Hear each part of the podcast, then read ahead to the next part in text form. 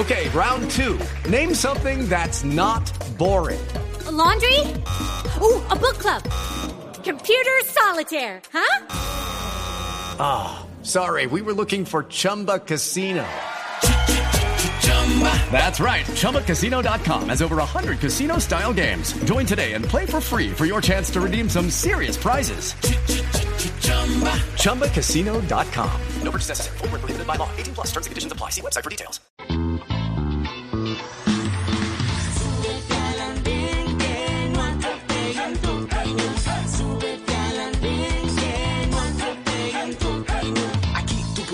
Compartir, debatir lo que a ti, lo que a mí nos pueda interesar. Son muchas voces unidas en una. ¿Quién te viene a callar? Hey, ¿cómo va tu país? ¿Cómo va la economía? ¿Cómo ve la sociedad? Hey, ¿qué tú puedes decir? Si te quedas te preguntas solo ven, ven, ven, ven.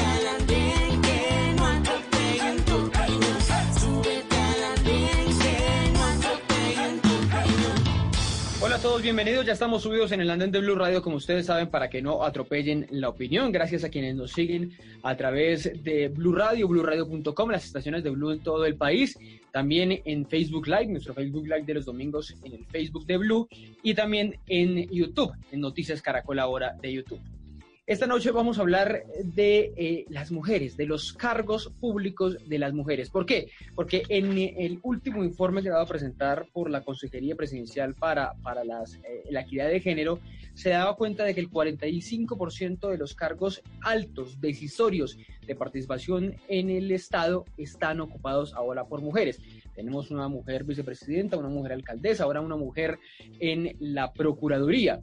Dice el presidente Iván Duque en un, los últimos días, hace una semana, quizás haciendo también un guiño político, que Colombia debe tener pronto una mujer presidenta. Todo eso da cuenta para hablar de las elecciones del próximo año. Nos permite hablar de eso, de qué va a pasar con las mujeres, si van a tener una participación más grande, van a pasar de la vicepresidencia, en, en, eh, que es lo más lejos que se ha llegado hoy a la presidencia de la República. Y por eso se sube esta noche en el andén una de esas posibles candidatas, una mujer que ya fue candidata a la vicepresidencia, Ángela Robledo, que eh, con, como fórmula de Gustavo Petro obtuvo esa votación de 8 millones de votos en el 2018. Y para hablar de eso, básicamente no solo del cargo de vicepresidencia, sino el cargo de, de, la posibilidad de la participación de las mujeres en muchos otros cargos, de la ausencia que estamos viendo hoy en el gobierno del cumplimiento de la ley de cuotas, por lo menos en el gabinete.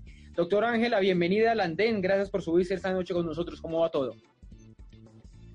Bueno, Ricardo, muy buenas noches eh, para ti, para todos y todas las oyentes de, del Andén, eh, de Blue Radio, de YouTube en Caracol.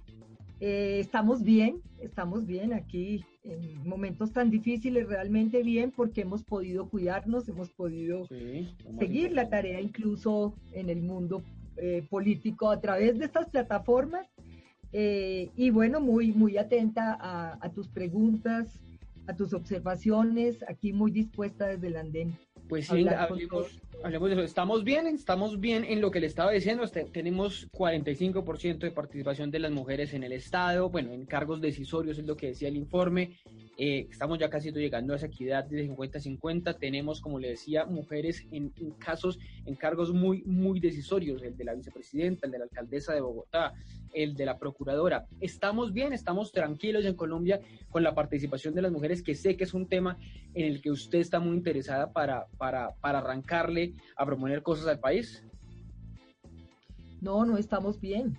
No estamos bien porque vivimos en uno de los países más desiguales del mundo no estamos bien porque la guerra y la racionalidad de la guerra sigue ocupando las formas de relación en este país, en el mundo rural y en el mundo urbano. No estamos bien porque el desempleo eh, ha golpeado de manera dramática la vida de las mujeres que tenían ya una tarea eh, en un empleo formal y, y de los jóvenes y en especial de las mujeres jóvenes.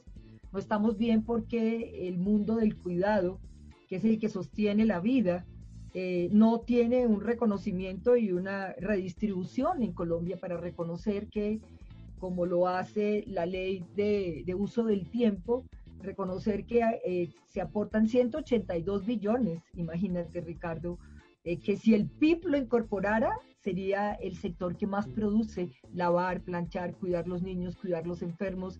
Y no estamos bien porque las amas de casa en Colombia son las que soportan todo esta, esta carga. Sus casas hoy son hospitales, son escuelas, son oficinas y son también lugar para reproducción de la vida. Entonces, claro que no. Pero además no estamos bien porque mira que eh, el presidente Duque viola la ley de cuotas del gabinete eh, que le exige, le exige un 30% de mujeres en su gabinete. Entonces, este resultado que sacan del 45% de mujeres en todo el espectro del gobierno nacional eh, no es suficiente y por eso de justicia, eh, Cisma Mujer, la red de mujeres y un grupo de estudiantes de distintas universidades están, están señalando al presidente Duque de violar la ley. Y no estamos bien porque a pesar de que estas mujeres tienen cuerpo de mujer, muchas de ellas no tienen una agenda de mujer. Entonces, por eso, Ricardo, yo he hablado de que hay que feminizar la política en Colombia y eso pasa tanto por grandes transformaciones de este país como por las formas eh, y el ejercicio de distribución y desarrollo del poder. Cuando, este cuando usted plantea eso que me, me, llama la atención, que están en cuerpo de mujer pero no piensan como mujer, ¿qué, ¿qué, hay que tener en la agenda para ser parte de la, de la, agenda de mujer? O sea, ¿cómo hay que actuar o cómo deberían actuar eh, eh, muchas de las que están hoy en, en, cargos que son ministras, que es vicepresidenta, para hacer realmente eh, cumplir con esa agenda? Pues, pues a ver, el, ¿qué, ¿qué, habría que hacer? pues lo primero es reconocer que las mujeres en Colombia eh, son las más pobres de las pobres, Ricardo. Por cada 100 hombres en Colombia, en los datos del DANE del 2019, que deben ser más devastadores para el 2020, para el 2020, eh, por cada 100 hombres, 120 mujeres son pobres. En Colombia los, los hogares eh, tienen jefatura femenina en un 40%. ¿sí? Es la única mujer que responde por, por el hogar. 15% son hombres y el resto eh, son eh, hogares biparentales. Pero eh, esas mujeres, por ejemplo, no han recibido una renta básica en un momento como estos, ¿sí? ¿Qué hay que hacer? y digo que no es suficiente tener un cuerpo de mujer para tener propuestas de redistribución. Es que, por ejemplo, ese pacto que firmó la, la vicepresidenta Marta Lucía Ramírez con las mujeres del sector rural no se ha cumplido, no tiene recursos. Así lo dijo la, la, la, joven que maneja la dirección de mujer en el Ministerio de Agricultura. Yo no vi ni he visto a una, a una, a una, a una vicepresidenta jugándosela porque el tema de la, el aporte y el subsidio a la nómina eh, llegase también eh, a las mujeres trabajadoras domésticas leía o escuchaba un informe de la CEPAL en estos días, en el observatorio de la CEPAL para el tema de la pandemia y las mujeres, y las mujeres eh, que hacen trabajo de cuidado remunerado, es decir, las que conocemos como trabajadoras domésticas, el 70% fueron despedidas. Le pedimos al ministro de Trabajo, quien tiene una, una, una persona que se ocupa de los temas de trabajo y mujeres, que hiciera un ejercicio de acción afirmativa con, con coordinación del, del Ministerio de Hacienda de esto que llaman ingreso solidario, que es poquitico, 160 mil pesos, pero por lo menos que les llegara a las mujeres trabajadoras domésticas y no lo han hecho. Y en violencia intrafamiliar y violencia sexual, ni hablar.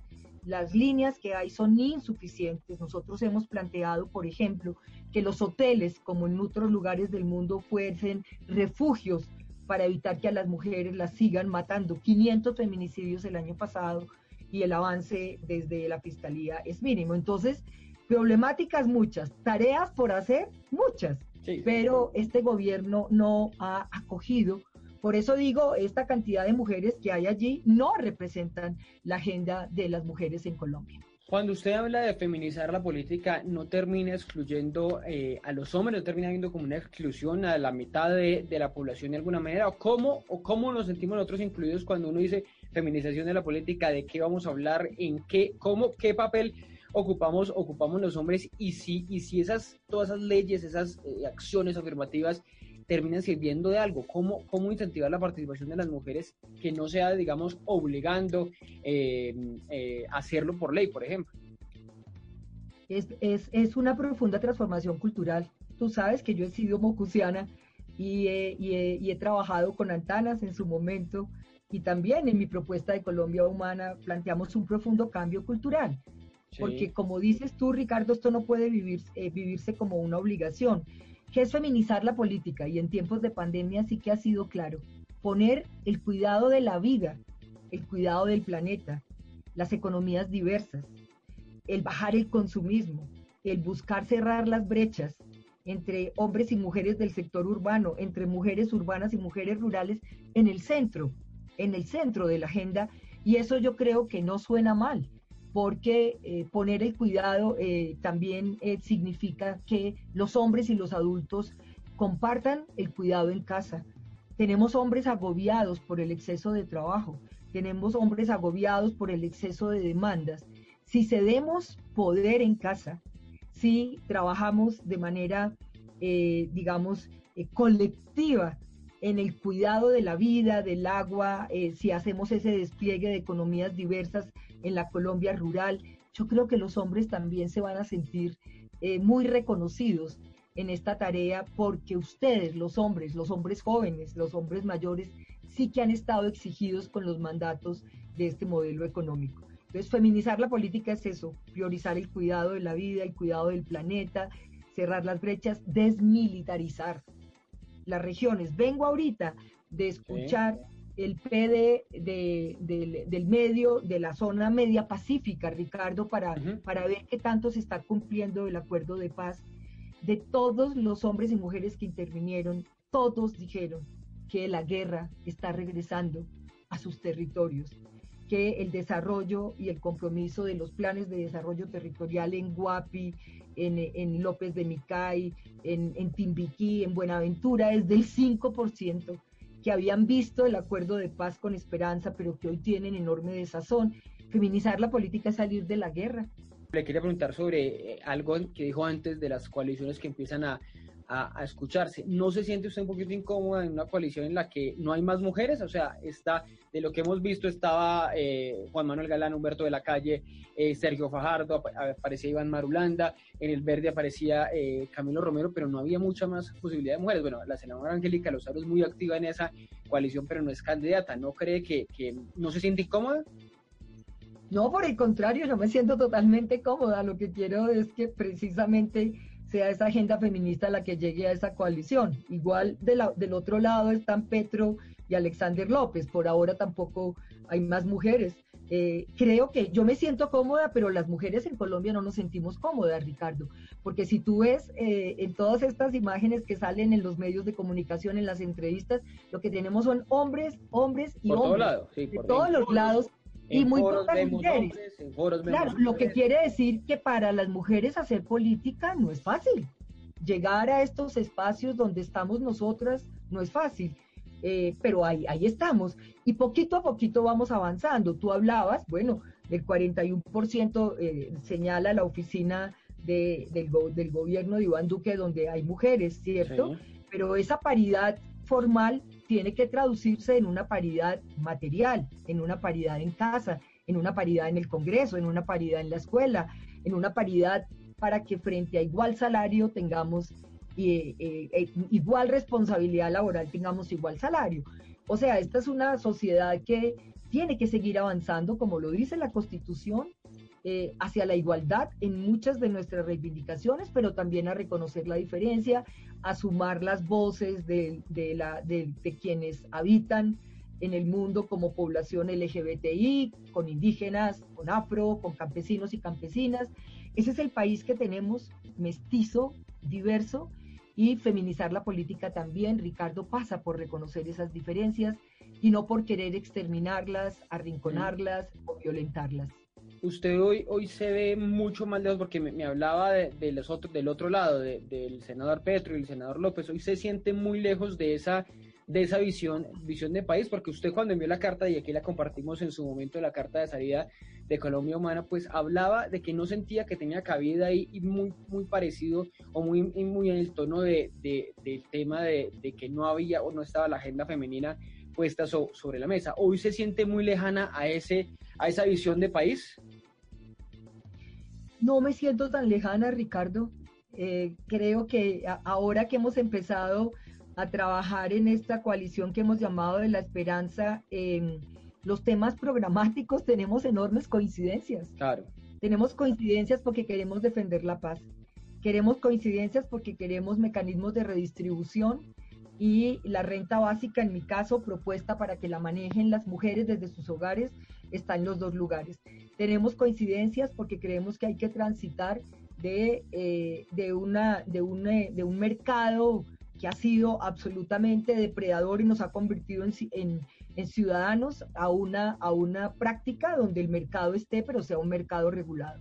Tenemos coincidencias porque queremos mayor presencia del Estado, no estatizar eh, Colombia, como lo señala la Constitución realmente, sino que salud, educación, tierra, cultura sean derechos fundamentales a los cuales concurran los privados, pero la, la, prioridad esté en lo público. Lo público ha sido fundamental para eh, cuidar la vida, han sido sobre todo los hospitales públicos los que han estado en primera línea.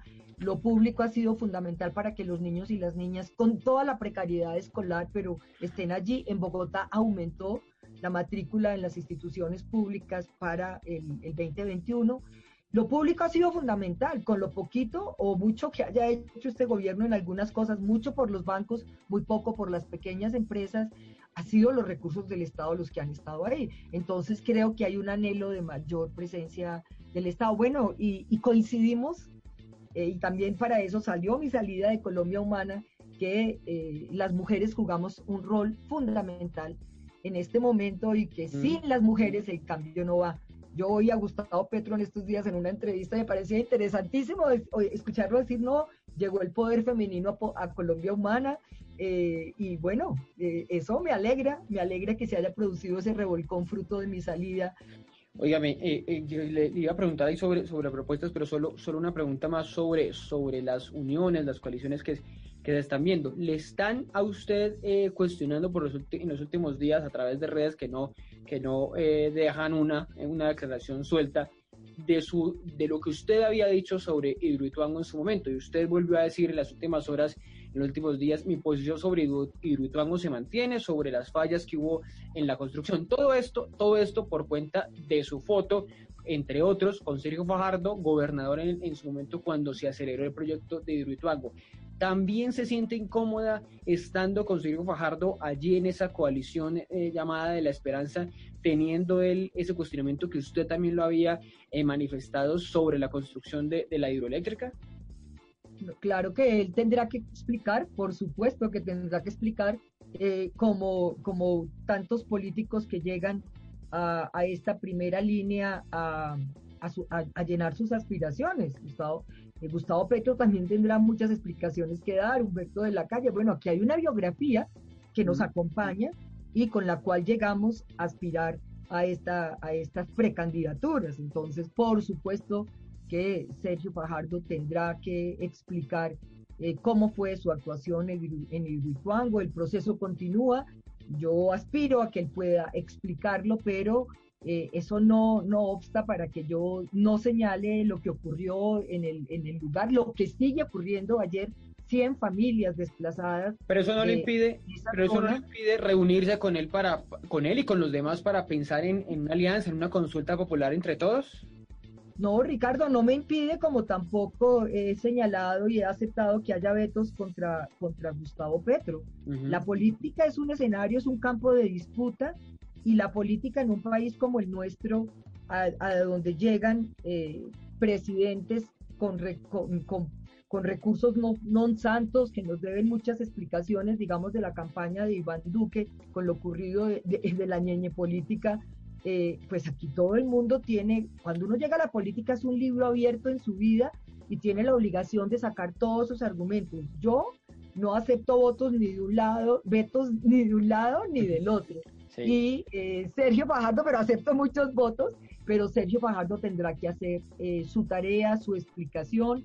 eh, como también de todos los que estamos allí tenemos que ser abiertos en nuestro mundo público para responder a las preguntas que tiene la ciudadanía, porque se trata de construir confianza, Ricardo. Doctora Ángela, he hablado y he escuchado a varios de los que han estado en esas reuniones, de los de la foto, unos que dicen, como usted, no debe haber vetos, debería haber acercamientos, no descartar lo de, lo de Gustavo Petro, que usted dice que no se ve tan lejana a ese, a ese proyecto, pero hay otros que me han dicho no, no veo aquí metido a Gustavo Petro, no deberíamos meternos en eso. Nosotros somos una coalición de centro y deberíamos quedarnos ahí. ¿Usted cree que teniendo esa, esa, esa puja, esas diferencias, podrán lograr un acuerdo para, para el próximo año? Pues esperamos que sí. Eh, la, la, política es el arte de estar juntos y juntas las distintas. Es una de las frases más maravillosas de, de Hannah Arendt, que me encanta quien estuvo, pues esta mujer judía que tuvo que salir de su territorio y que se dio su pelea en todos los espacios. Ese es el arte, ¿sí? Y aquí hay un límite para nosotros. El límite está de una coalición de ultraderecha, eh, autoritaria, guerrerista, eh, de, gobernar los mismos con las mismas, como dice Jorge Enrique Robledo, y una transformación y un cambio. Entonces yo creo que ojalá se logre. Sí, yo sé que Sergio Bajardo ha dicho no con Petro, que Jorge Roledo ha dicho no con Petro, pero hay otros en la coalición que no hemos dicho eso. Humberto de la Calle dice hay que mantener abierto el espacio. Eh, Juan Manuel eh, Galán también ha dicho algo similar y yo también lo he dicho. O sea, a mí me parece que el asunto no es antipetro. Aquí lo que tenemos es que hacer una propuesta eh, con los énfasis y los matices de cada una de las coaliciones de cara a enfrentar lo que han sido 200 años de gobierno de partidos tradicionales que se ponen cachuchas distintas, camisetas distintas, pero que en el fondo son lo mismo. Venga, le iba a decir ya para, para irnos despidiendo que hablemos un par de minutos sobre propuestas, sobre ideas. Usted me decía una, una, una, una, un par de palabras que, que, es parte de la discusión que vamos a empezar a vivir aquí en Colombia, quizá no sé, no en este gobierno, pero sí en el que viene, que es hablar de los mecanismos de redistribución, de cómo empezar a sacar dinero para eh, financiar el hueco fiscal que, estamos viendo, el hueco de la pandemia, el hueco de la crisis del, del coronavirus esos mecanismos de distribución que implican una reforma tributaria en la que paguen más las empresas, en la que paguen más los ricos, un impuesto a la riqueza. ¿Qué se le ocurriría a usted para llegar a proponer el próximo año si está en una coalición de gobierno, si, es, si está encabezando el gobierno? Bueno, eh, sí, una profunda reforma tributaria que cumple el principio de la Constitución, que sea progresista, transparente y efectiva. Como lo dice, nosotros tenemos un régimen tributario eh, regresivo absolutamente inequitativo y opaco. Y claro, eh, aquí hemos estado trabajando con Luis Jorge Garay y Jorge Enrique Spitia. Acaban de sacar un libro de Planeta Paz donde hay una propuesta sobre el tema de reforma tributaria eh, que no afecte al sector empresarial, que es el que produce en muchos lugares riqueza, que no siga afectando la clase media, que no ponga el 19% de impuestos al huevo, a los huevos, al arroz, porque esa, ese, ese embeleco de, la distribución del IVA no ha llegado sino a un millón de personas y no alcanza a compensar lo que significa el impacto de eso. Entonces, claro, una, eso, la renta básica, eh, para que pueda ser, eh, como ocurre en muchos lugares del mundo, eh, no un subsidio, sino un derecho fundamental, matrícula cero para las universidades públicas y, por supuesto, un trabajo fundamental para cerrar la, deuda histórica con las mujeres. ¿De dónde sacamos la plata? ¿De dónde sacamos la plata para renta básica, para matrícula? Mira, las exenciones en Colombia son de, de 88 billones de pesos. O sea, ¿de las empresas? ¿Usted cree que de las empresas? No, las exenciones, no, de las exenciones que han tenido, que son eh, eh, regímenes eh, absolutamente que les han facilitado la posibilidad de poderlo hacer. De cómo, ahí tenemos en el ejercicio que hemos hecho con Luis Jorge Garay, el tema de la renta también a las personas más ricas de este país, también de ahí pueden salir eh, los recursos. Entonces aquí toca cerrar la llave de las exenciones, eh, hacer mucho más fuerte el, seguimiento a los impuestos para que la evasión y la ilusión se les cierre la llave, que eso también son billones de pesos y un régimen eh, tributario también con perspectiva de género. Por ejemplo, ¿cómo diferenciar? Hubo empresas, no vamos a poner nombres, pero hubo empresas del año pasado que facturaron muchísimo, tuvieron utilidades gigantescas y que habitualmente las tienen. Bueno, los bancos es un sector de ellos que tienen utilidades altísimas eh, y que las tuvieron, como le digo, el año pasado, y otras que a no ser que, eh, bueno, son las pequeñas también, pero incluso empresas grandes que tuvieron pérdidas, que tuvieron dificultades. ¿Cómo hacer esa diferencia para coger plata, digamos, no, no desaprovechar esas utilidades de una empresa que tenga buenas utilidades y que pueda aportar al Estado y, y, no eh, terminar matando, sacrificando a otras que están teniendo pérdidas? El, eh, primero, aquí hay que hacer una revisión profunda del sistema financiero. Fue el único sector que creció en la época de pandemia. El único sector que creció en el... leía un informe de Mauricio, de, de, Mauricio Cárdenas, quizá, señalando que en el tema eh, de, de subsidio a la nómina, el subsidio a la nómina para las empresas más grandes prácticamente acumuló el 80% y lo otro raquítico fue a, las, a la mediana y a la pequeña empresa por la cantidad de condiciones que pusieron a las pymes. Entonces, aquí ha habido un estatuto tributario que ha permitido, por las herramientas que existen, poder hacer diferencial los aportes al, al, tema fiscal, que por supuesto hay que enriquecerlo, que por supuesto hay que fortalecerlo, pero aquí hay llaves de tiempo atrás que hay que cerrar y hay que buscar que en los sectores como ocurre en, muchos lugares del mundo, los que más tienen, que más paguen, los que menos tienen, que menos aporten.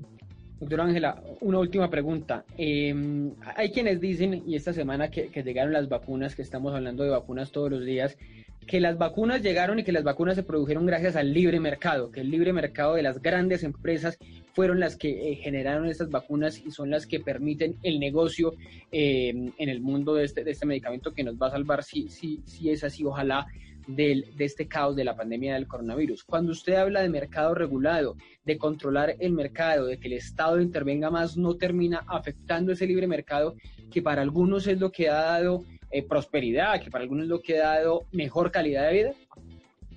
La desigualdad en el mundo es tal, lo dice Piketty, que el 1% del mundo tiene la riqueza del 60%, o sea que eso no es verdad.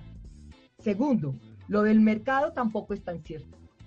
Las vacunas se produjeron porque hubo apoyos de recursos estatales a las grandes farmacéuticas para que pudiesen, mediante su tecnología y conocimiento y el avance que traían ya de otras, de otras cepas de, corona, de coronavirus, pudiesen hacerse. Tercero, quien pone el límite al mercado es la comunidad europea cuando dijo no salen más vacunas de, este, de este sector hasta que tengamos eh, la provisión de lo que tenemos. Entonces no es verdad, no es verdad que esto haya sido un libre mercado un poco salve si quien pueda. Y a pesar de todo esto, estos países en, en, Sudamérica no tenemos vacunas para resolver. A Colombia llegan 50 mil vacunas con toda esa parafernalia. Somos casi 50 millones de personas y eh, van a llegar a cuentagotas. 192 mil más eh, y 50 mil más después. Bueno, ahí vamos. No, pero ahí vamos, pero este gobierno se demoró una cantidad y se lo dijimos desde el Congreso de la República. Mira, Ricardo, presentamos una ley con Iván Cepeda y con, eh, con Antonio Sanguino y, Juan, y María José Pizarro desde julio del año pasado para que se pudiera tramitar y para que se liberara un poco ese elemento que se decía que, que porque el, estatuto de la salud no permitía. Sí, porque eran experimentales. Las tecnologías. Pues nada, no la movieron, la que movieron fue la de Ferro y esa ah, fue la que salió. y salió tarde, salió tarde. Eh, eso cuando dicen que no politizarlo, esto ya está politizado, ¿no? Lo que pasa hoy con la vacuna en Cincelejo a unos cuantos kilómetros del ubérrimo, no les faltó sino ir y ponerla en el ubérrimo. Entonces realmente esto es un tema que tenemos derecho a hacer seguimiento, claro, 25 mil personas no van a morir, 25 mil, ojalá sean millones de millones, y hay que, bueno, hay que hacerle mucho seguimiento a este gobierno para que no sean ellos los que terminen eh, politizando y haciendo clientelismo con la vacuna, con la vida o con la muerte en Colombia.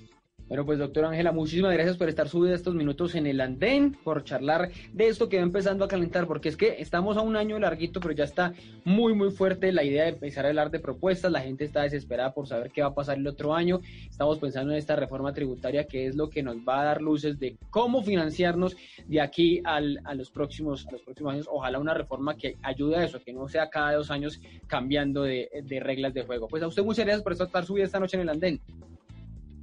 Gracias, Ricardo. Y nos vamos a poner al 19% al huevo o al arroz o al pan. Eso es imposible de poderlo apoyar en la propuesta que va a presentar este gobierno. Gracias, claro. Bien. Aquí me, eh, me, sigo sigo subida en el andén. Eso, Gracias sigue subida.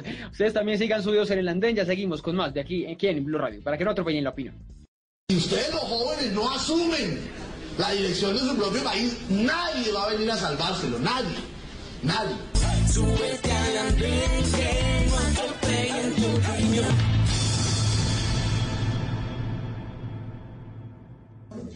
Seguimos en el andén de Blue Radio, como ustedes saben, para que no atropellen la opinión. Gracias por acompañarnos en esta noche a través de Blue Radio, de BlueRadio.com, en Facebook Live y en Noticias Caracol ahora a través de YouTube. Bueno, ahí estaban escuchándolo usted, Ángela Robledo, hablando de eso, de supuesta de redistribución de, de la riqueza, de redistribución de em, eh, la posibilidad del próximo año o de este mismo año de empezar a hablar de una nueva reforma tributaria. De eso vamos a hablar un poquito en estos minutos de aquí del andén, de hasta dónde debe llegar el Estado eh, colombiano, si es a través del, del, gobierno del presidente Duque o del próximo gobierno, para tratar de em, solventar la crisis que ha generado el coronavirus, la pandemia del coronavirus. Y para eso ya están subidos en el andén, ahí los ven ustedes, a Cristian Romero, a María José Bernal, que se sube por primera vez en el andén, y a Jorge Turbaya. Ustedes, muchas gracias por acompañarnos, por seguirnos en esta noche del andén.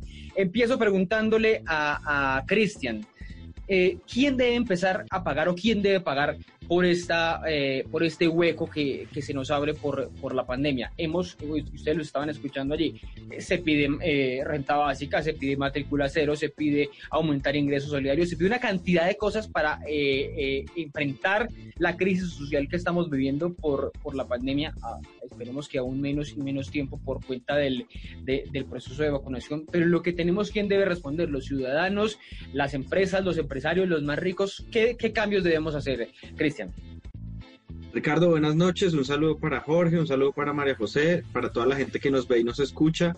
Siempre contento de estar acá. Eh, yo creo que los que tienen que pagar y cubrir este hueco que nos está afectando, dejando en la claridad que es una clara irresponsabilidad del gobierno, que tenemos un gobierno que no se preparó no solamente en el tema en el tema fiscal, sino lo vemos en temas de salud, en temas de educación y en todo ha sido una improvisación y ahora vamos a tener que pagar una reforma que ahora no la quieren llamar tributaria, sino reforma fiscal por la irresponsabilidad que tuvieron en la reforma anterior, porque hace dos años venimos de una reforma donde se le dieron extensiones a todos los ricos.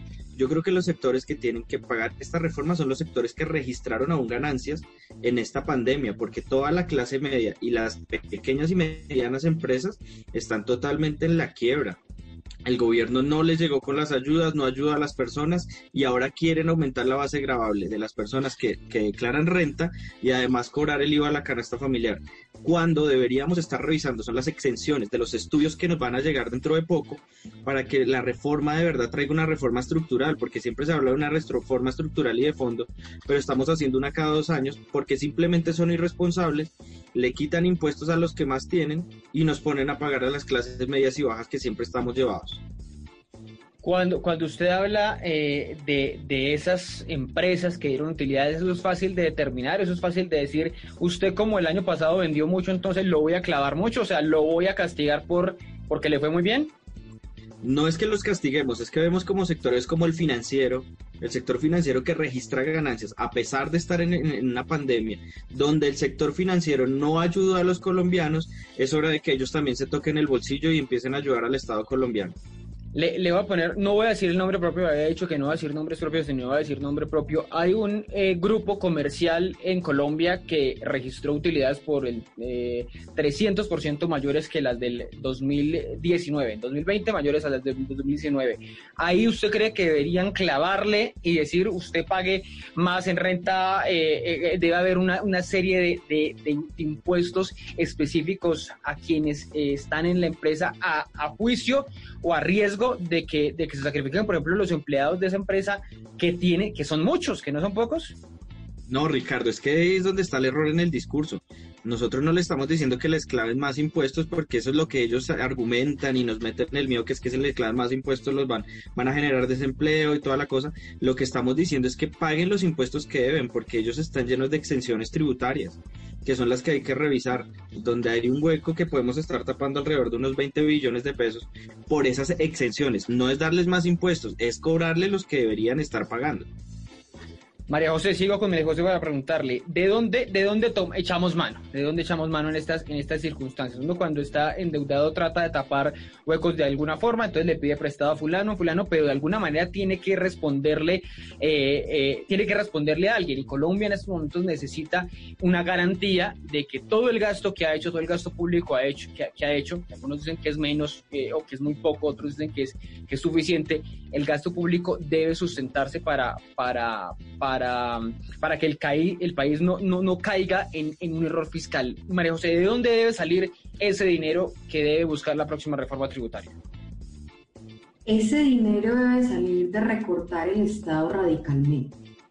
Aquí a las empresas no les cabe un solo impuesto más y no en vano tenemos un 50% de informalidad en la fuerza laboral colombiana.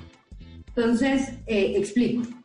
Aquí, por cada 100 pesos que se, que, se gana eh, de las utilidades de una empresa, tiene que darle 70.2 al Estado. Tiene que darle 70 pesos al Estado. Entonces aquí hacer empresa no es lógico. Aquí hacer empresa es un acto de fe. Y realmente no debe ser así, porque el principal generador de empleo, el principal generador de riqueza y de bienestar en una sociedad es el sector privado, potenciado precisamente por la ley en este país no cabe un punto más de impuestos, no más. Y no se puede y no es sostenible. ¿Por qué? Hombre, pues es que si ustedes van a grabar las empresas grandes, muy sencillo, los capitales grandes son, son mucho más volátiles, se van. Los que quedamos jodidos somos las empresas pequeñas. Y otra cosa, la informalidad va aumentando, porque cada vez es más difícil, un estatuto tributario más complejo, más, más costoso hacer empresa, más costoso generar empleo. Entonces no es por ahí.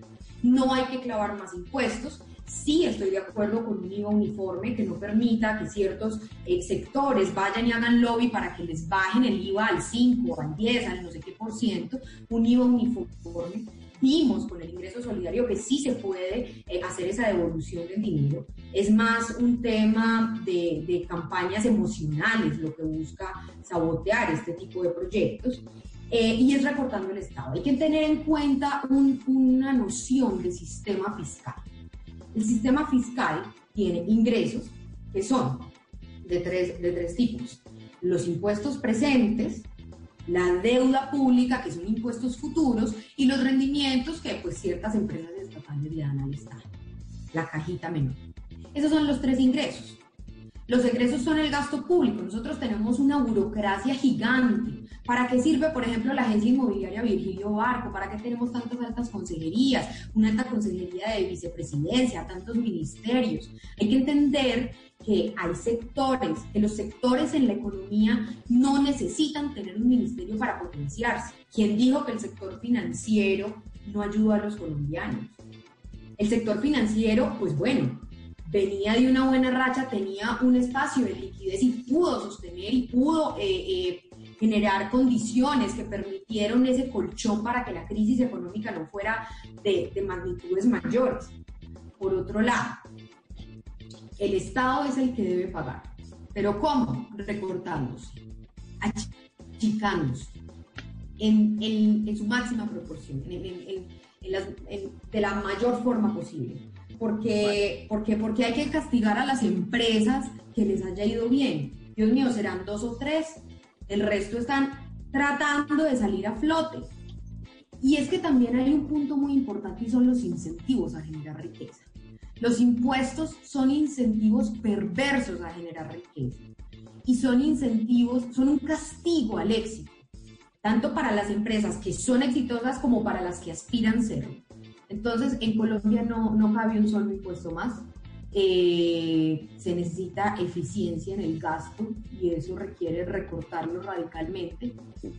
Y, bueno, no, no estamos para, el palo no está para cuchara. Como dice, ese, es un buen, ese, es un buen, ese es un buen dicho, que el palo no está para cucharas, pero no está para cucharas también para los para los más eh, eh, vulnerables, usted dice el impuesto termina siendo un castigo y es, está claro que es un castigo. En las empresas usted dice que es un castigo al éxito, pero en el caso de las de las clases medias o de la clase baja, ese IVA uniforme que usted plantea y que, que lo, lo, atribuye, digamos, a, al lobby que puede hacer algún sector, una empresa alimenticia, algún sector que hoy tenga un IVA del 0, del 5, del, del 8, que, es un, que son IVAs reducidos. Le pongo el ejemplo del arroz y un, un, IVA eh, eh, menor, las pastas, la harina, el chocolate, el café, son parte de la canasta familiar. Y si la llevamos al IVA y, si la, y volvemos a ese IVA uniforme del 19%, no estamos castigando a esa clase media que no va a tener claramente devolución del IVA?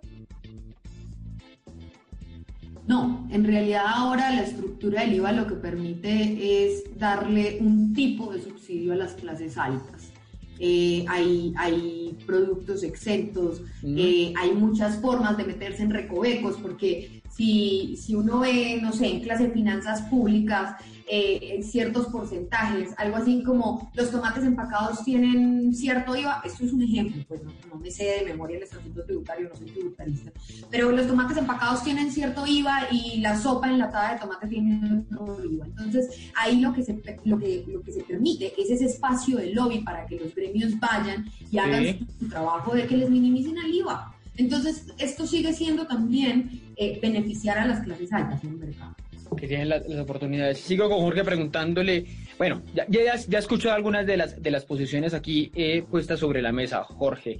¿De dónde echamos manos? ¿De dónde echamos manos? Tiene razón eh, eh, Cristian en que lo que está pasando es que estamos dejándole beneficios, exenciones a unas, a unos gran, a unas grandes riquezas, o tiene razón también un poco María José en que darle o ponerle impuestos, clavarle impuestos, como se dice coloquialmente, a las empresas sería un castigo, un castigo al éxito. ¿Por qué castigar al que le está yendo bien? Bueno, y aquí ya dije, diciendo castigo al éxito, creo que ya, ya, dije, ya, dije, ya dije mucho, pero sí es literal, es, es, es, es parte de ese grupo comercial que, le fue muy bien el, el, año, el año pasado. Jorge. Yo no creo que sea un castigo al éxito. Lo contrario es lo que se llama justicia, digamos. Y yo no estoy diciendo que, digamos que María José puede tener razón en que las empresas pueden pagar mucho, pero hay que ser justos, acá tienen que pagar los que más tienen. Y eso hace parte de lo que las sociedades de lo que las sociedades humanas tienen que empezar a abordar en, el siglo XXI y en el siglo XXII, es decir, cómo hacemos para que la humanidad tenga más decencia, más dignidad.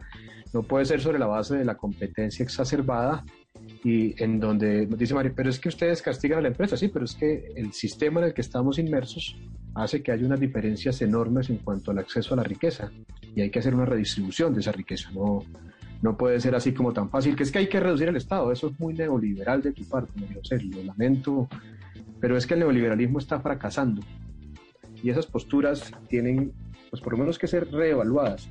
Yo creo que eh, la solución al problema económico colombiano no es únicamente el tema de una reforma tributaria, eso es como tratar de acabar el, el COVID con dióxido de cloro la respuesta no es una, reforma tributaria. Colombia necesita una transformación de su aparato productivo en su conjunto y tiene que tener evidentemente una, una, una reingeniería de su aparato tributario. No puede ser tan regresivo, no puede cargársele al IVA, que lo pagamos todos, este, todo, todo el, el recaudo estatal.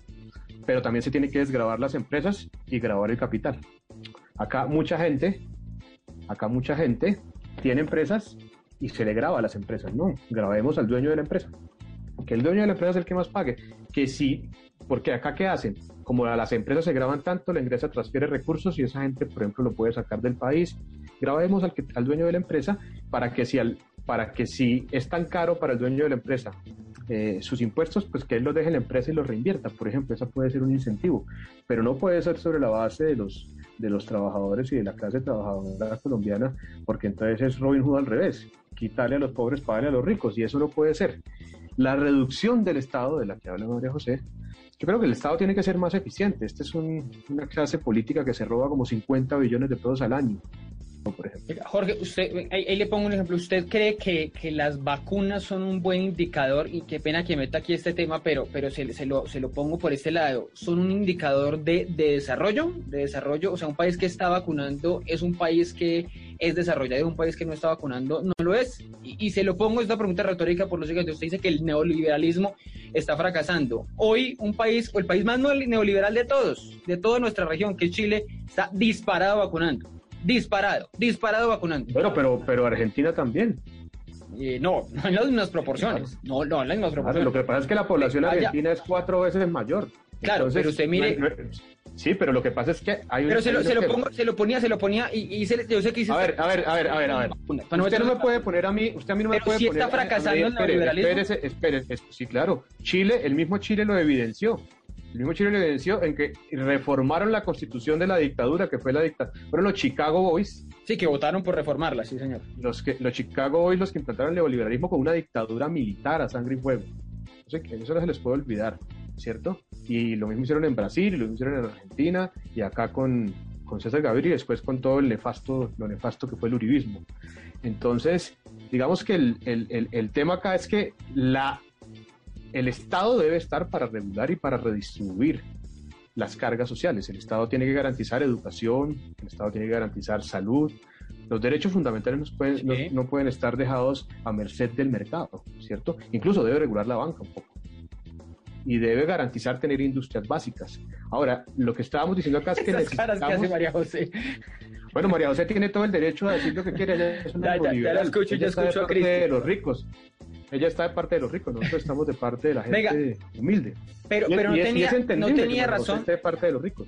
No tenía razón María José cuando dice también que si usted empieza a hacer todo esto, que le pone esta regulación, que le pone este impuesto, que pues simplemente. No, pero es que usted no me dejó terminar el argumento. El argumento mío es que yo no, yo, pero es que yo no estoy diciendo acá que únicamente tengamos que hacer una reforma tributaria. Colombia tiene no, yo sé, eso lo entiendo. Una, una, una implementación gradual, por ejemplo, tiene que ser una reforma agraria para que tenga productos para que podamos transformar productos acá y tener empleo formal, industria. Pero mientras eso pasa, ¿de dónde sacamos la plata? Y si sacamos la plata de los que pues más tienen, no se van sus que empresas. Sacarla, tenemos que sacarla, y por, pero entonces tenemos que sacarla de los más pobres.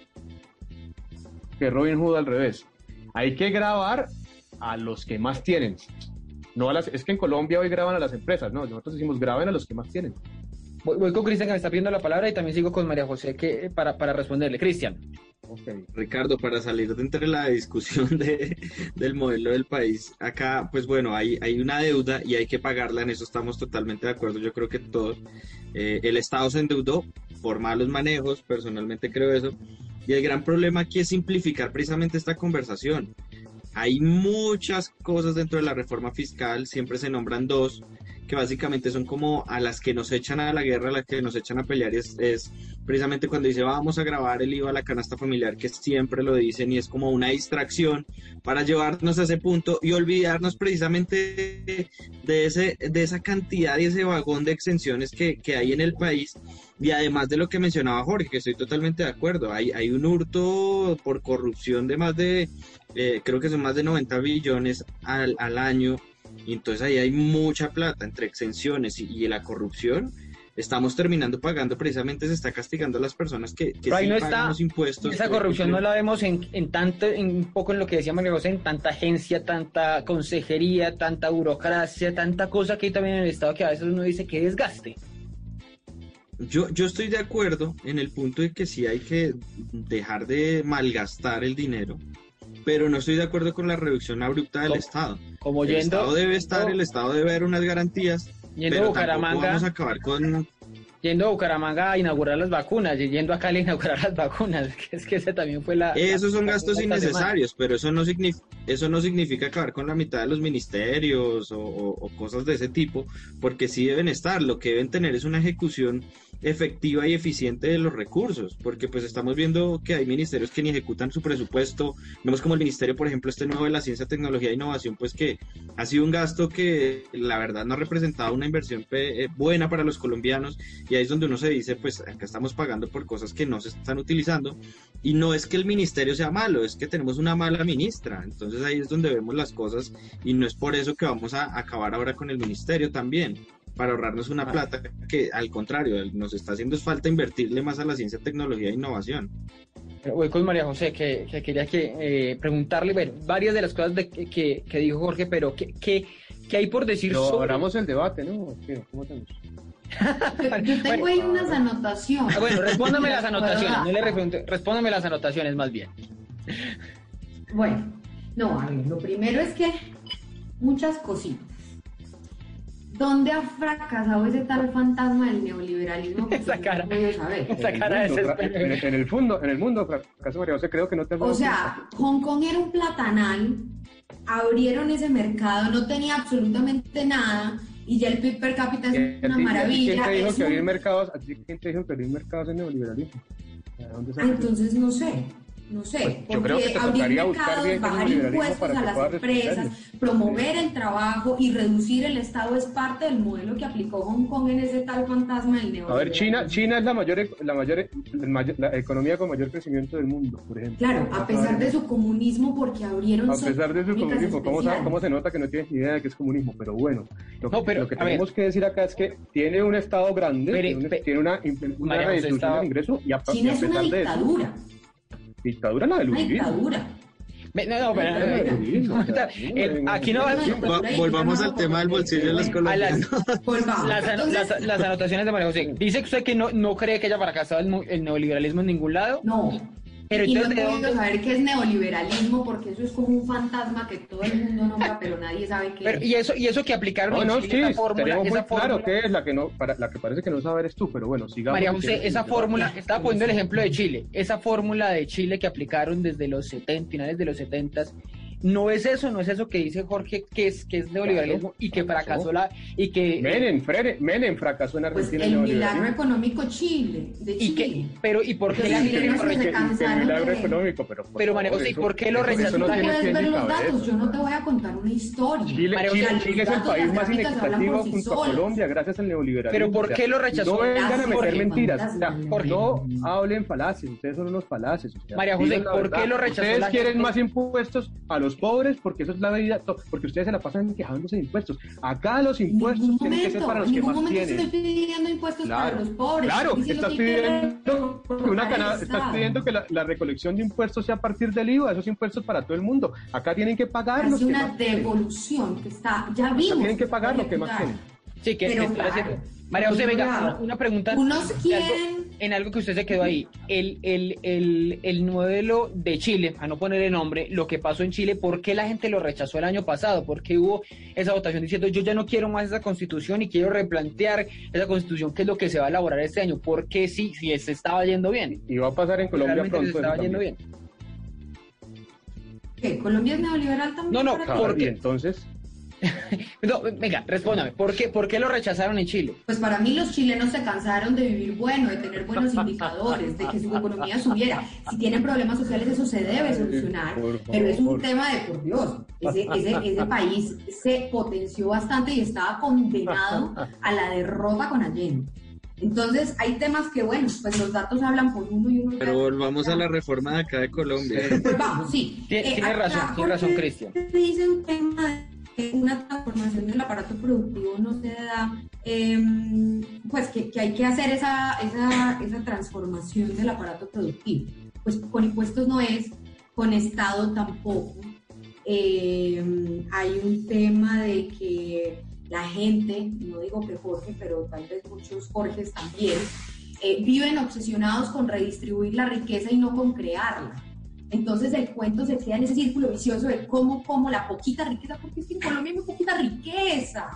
O sea, los ricos de acá son muy pobres comparados con los ricos de otro lado. Eso no y cierto. les ponen un impuesto más y se van. Los Eso no es cierto. Es- son- tú estás diciendo puras cosas sin base teórica. Entonces, el tema es la O sea, obsesión perdón que te lo diga. distribuir la riqueza en vez de crearla.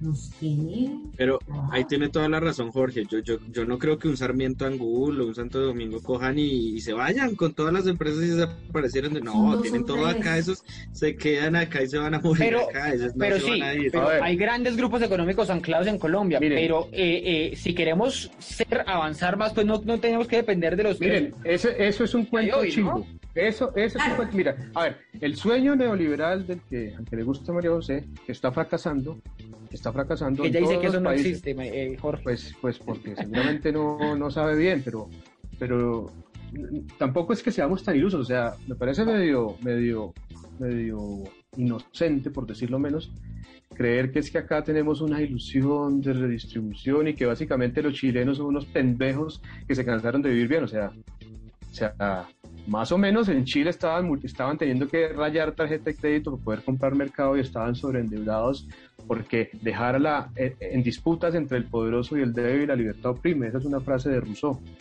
Entonces, imagínate tú que en, un, en una economía en donde la mayor concentración de capital y de riqueza está en un porcentaje muy pequeño y el resto no tiene, pues eso es pelea de tigre con Venga, Jorge, amarrado. entonces, Entonces, pero ¿el ¿a Estado dónde tiene que caminamos? hacer? ¿A dónde miramos? ¿El ¿Miramos a qué tiene Chile que hacer? o miramos a Venezuela para el próximo año? Para la Pero es que usted no puede poner Estamos una como mirando para caricatura. Venezuela. este Pero es que usted tiene que...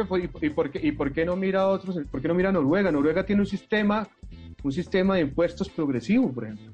Allá no son regresivos. Allá, ¿qué es progresivo? Progresivo es impuestos a la renta. En España, el mismo Joe Biden acaba de decir que tiene que pagar impuestos los que más tienen. O sea, Sí, no me vengan acá con cuentos chimbos, o sea, no vengan acá con caricaturas. Lo que estamos diciendo nosotros es lo siguiente.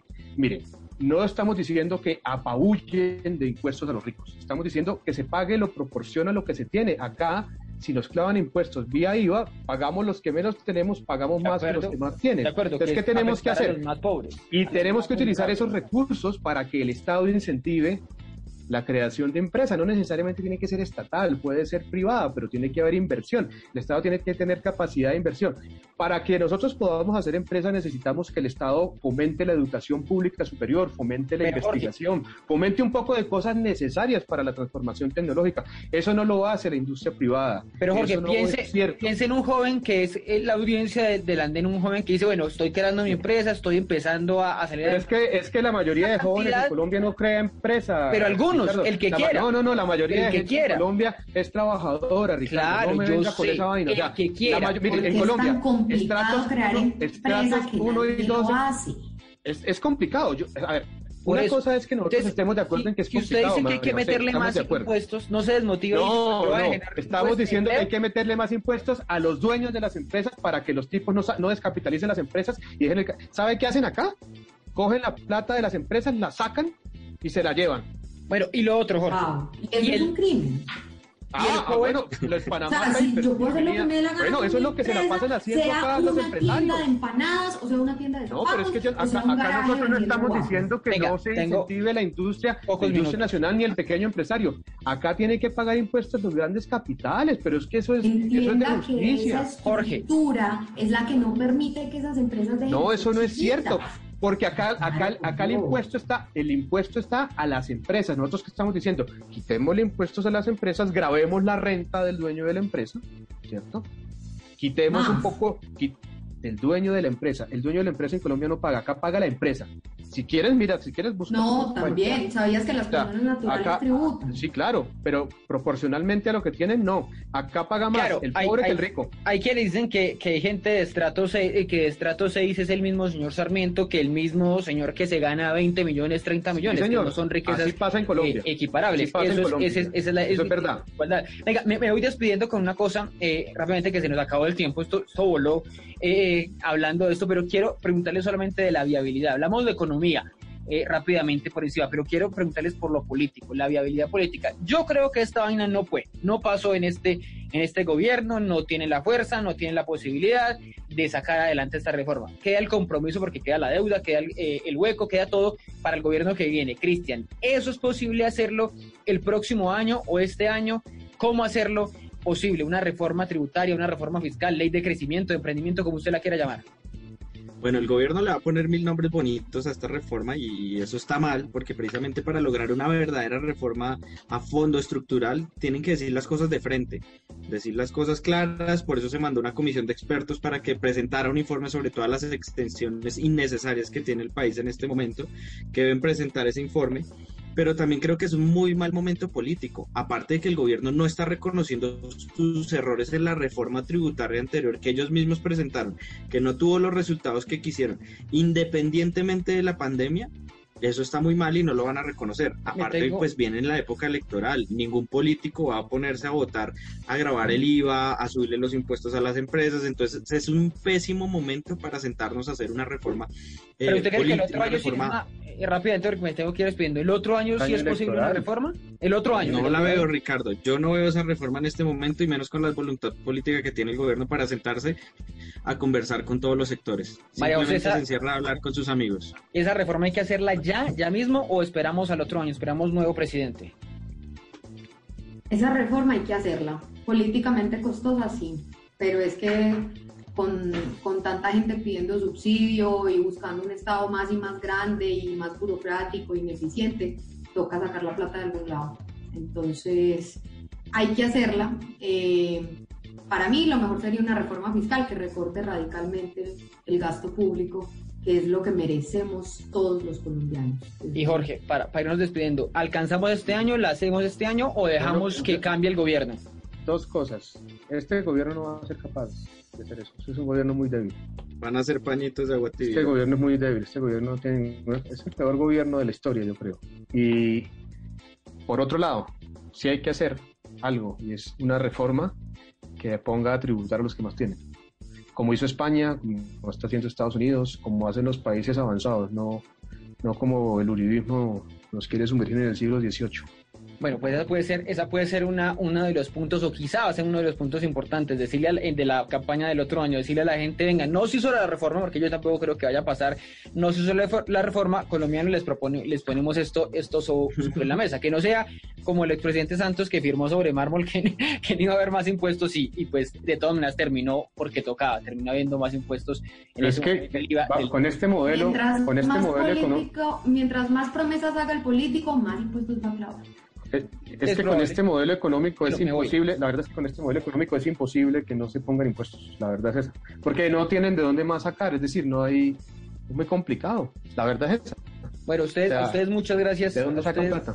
A María José que subió por primera vez al andén, muchas gracias por estar subida. A Jorge, a Cristian, muchas gracias a ustedes tres, a ustedes también por sus comentarios, por sus menciones a través de Facebook, de Twitter. Y nos escuchamos la próxima semana aquí en el andén para que no atropellen la opinión.